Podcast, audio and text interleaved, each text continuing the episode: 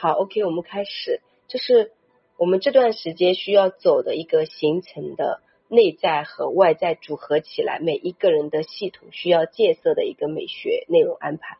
第一个部分就是内在疗愈部分，内在疗愈部分呢，我们很多时候呃自己有意识的去听，它无法进入你的这个潜意识，无法进入你的潜意识，你就无法被疗愈。所以在这个呃。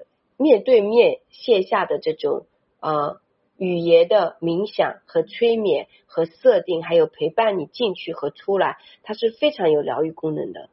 然后第二个部分是动态，动态基本上是要帮助你把你的身体的细胞紧绷的所有的东西给它再次激活，激活之后给它再次帮你做处理和释放，释放完之后让你练就一种阳性的力量，就让你的脚。臀、头、肩全部打通，那打通之后，你的身体有多自在，你的人生相对来说，你的频率就在升维，就是你的人生很多东西应变能力就会很强。就在现实生活当中，这样变局的时态时代当中，你是可以做到来去自如，什么都会应变，什么都会转化，什么都会转念，因为你的身体非常的通畅。然后堵塞你细胞记忆里面的印记，全部做处理。那做处理完之后，也不是说你在这里呃几天处理完就真的彻底，不是。我们每一天就像吃饭一样，吃下去还要排掉，就像呼吸一样，有进来也要出去。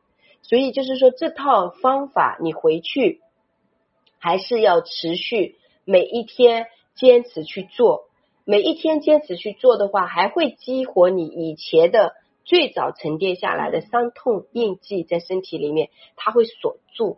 我们一开始小孩的时候是很自信的，我们到后面就越来越不自信，我们的身体就越来越僵，越来越僵，越来越僵，越来越僵，越来越僵，越来越缩。那这个时候你的能量就会越来越缩，越来越缩的时候就会越来越觉得自己不够好，越来越不自信。那这个东西就没有办法去跟外界做连接。然后我们的身体细胞是第一次先做保护。就我连我自己保护我自己的状态都没有，我是没有办法去打开的。只有我们自己，就是说本身身心很健康，然后我们就会很绽放，很绽放，我们就会很热情，或者说我们很容易跟外物去链接。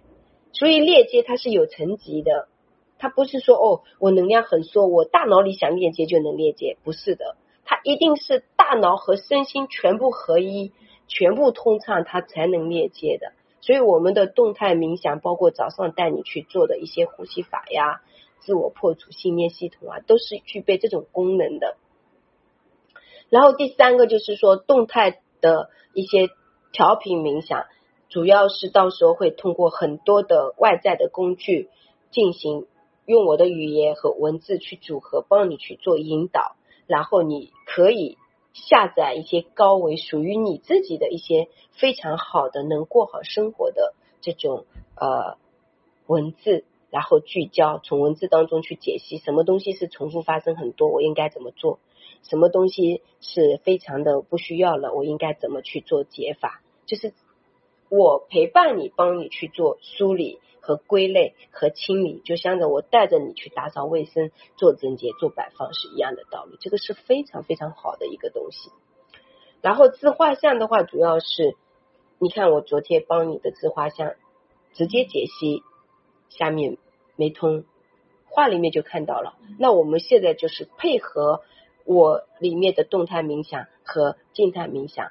还有下载高维，就是组合起来帮你去解决这个无法平衡的能力。就说我们做任何事情要看到，要梳理，还要有方案，要落地才有结果。光是讲很多，然后没有配合实践行动，它是无法完成的。所以就是有方法、有工具，又看到问题，这个就是非常重要的一个系统。那我这个系统是健全的。然后我们再到后面声音练习。声音练习主要是通过几个音标，比如说 u o r 这种类似的，把你的整个七个脉轮去打通。打通之后，每天回去也要练。练完之后，你比如说在说话的时候就不会底气不足了。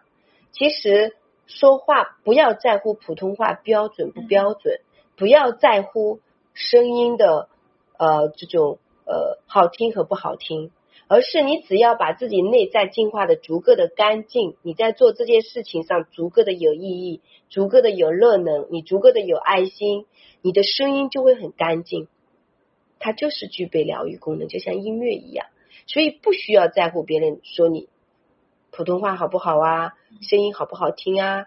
气足不足这些东西都不在意，因为人生就像个练习场，它肯定是需要去练的，对不对？然后一点点生长，是吧？这是我们核心的内在疗愈部分。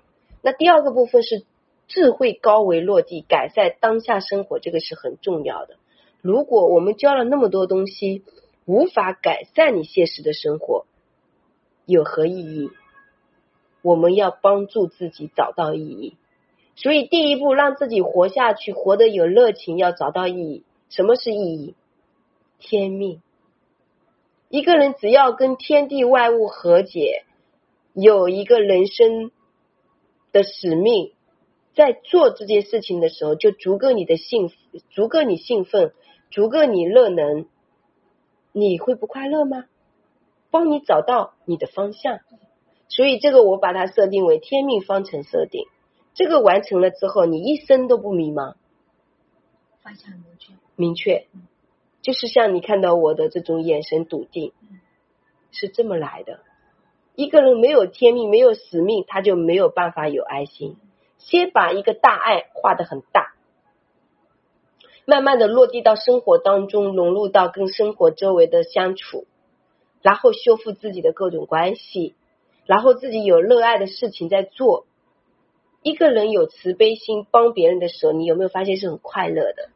然后我这件事情还能让我流动有钱收，收的多少我不管，还是有钱收的，这个是现实问题。我花时间成本进去了，然后我也有无偿的做公益，就是这些天命方程设定一定是结合人类共好、社会共好、自己共好，所有的一切共融共通，其实就是我们中国文化嘛。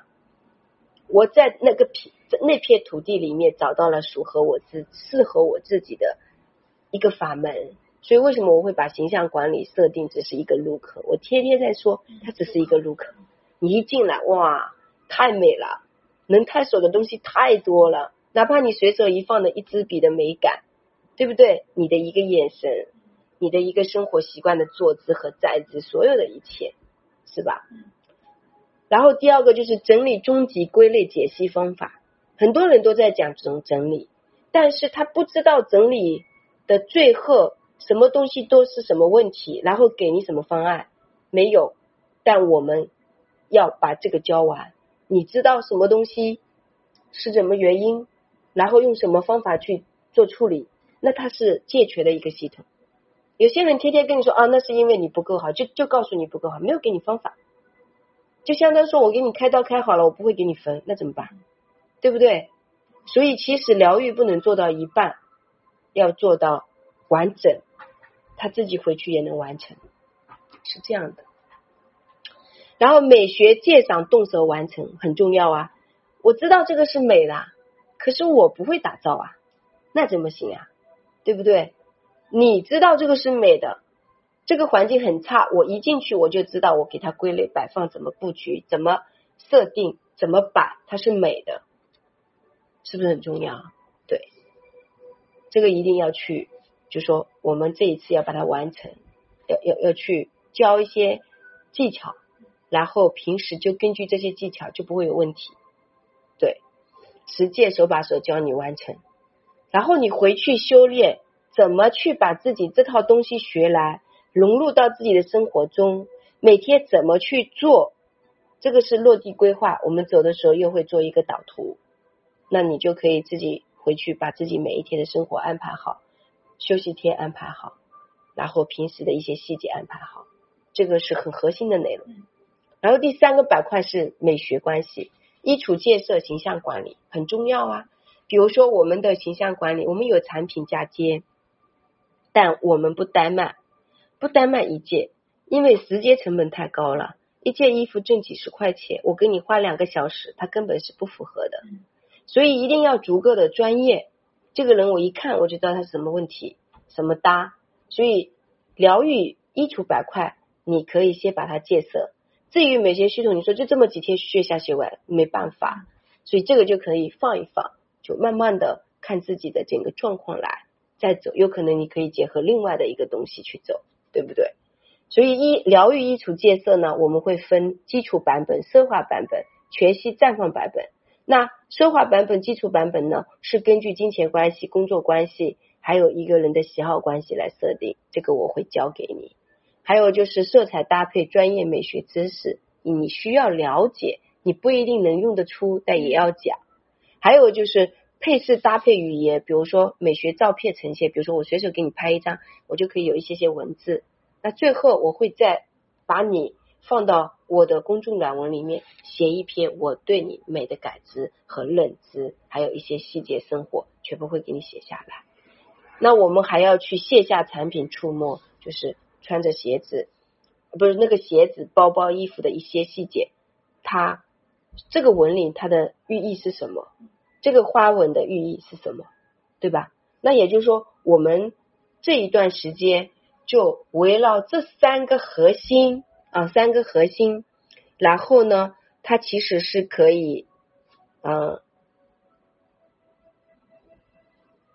十三个板块，啊，三个核心，十三个板块，扎扎实实的把它走完，然后晚上的时间会安排作业给你，啊，中午午休。就非常舒服和自在的完成放松，好吧？好 okay.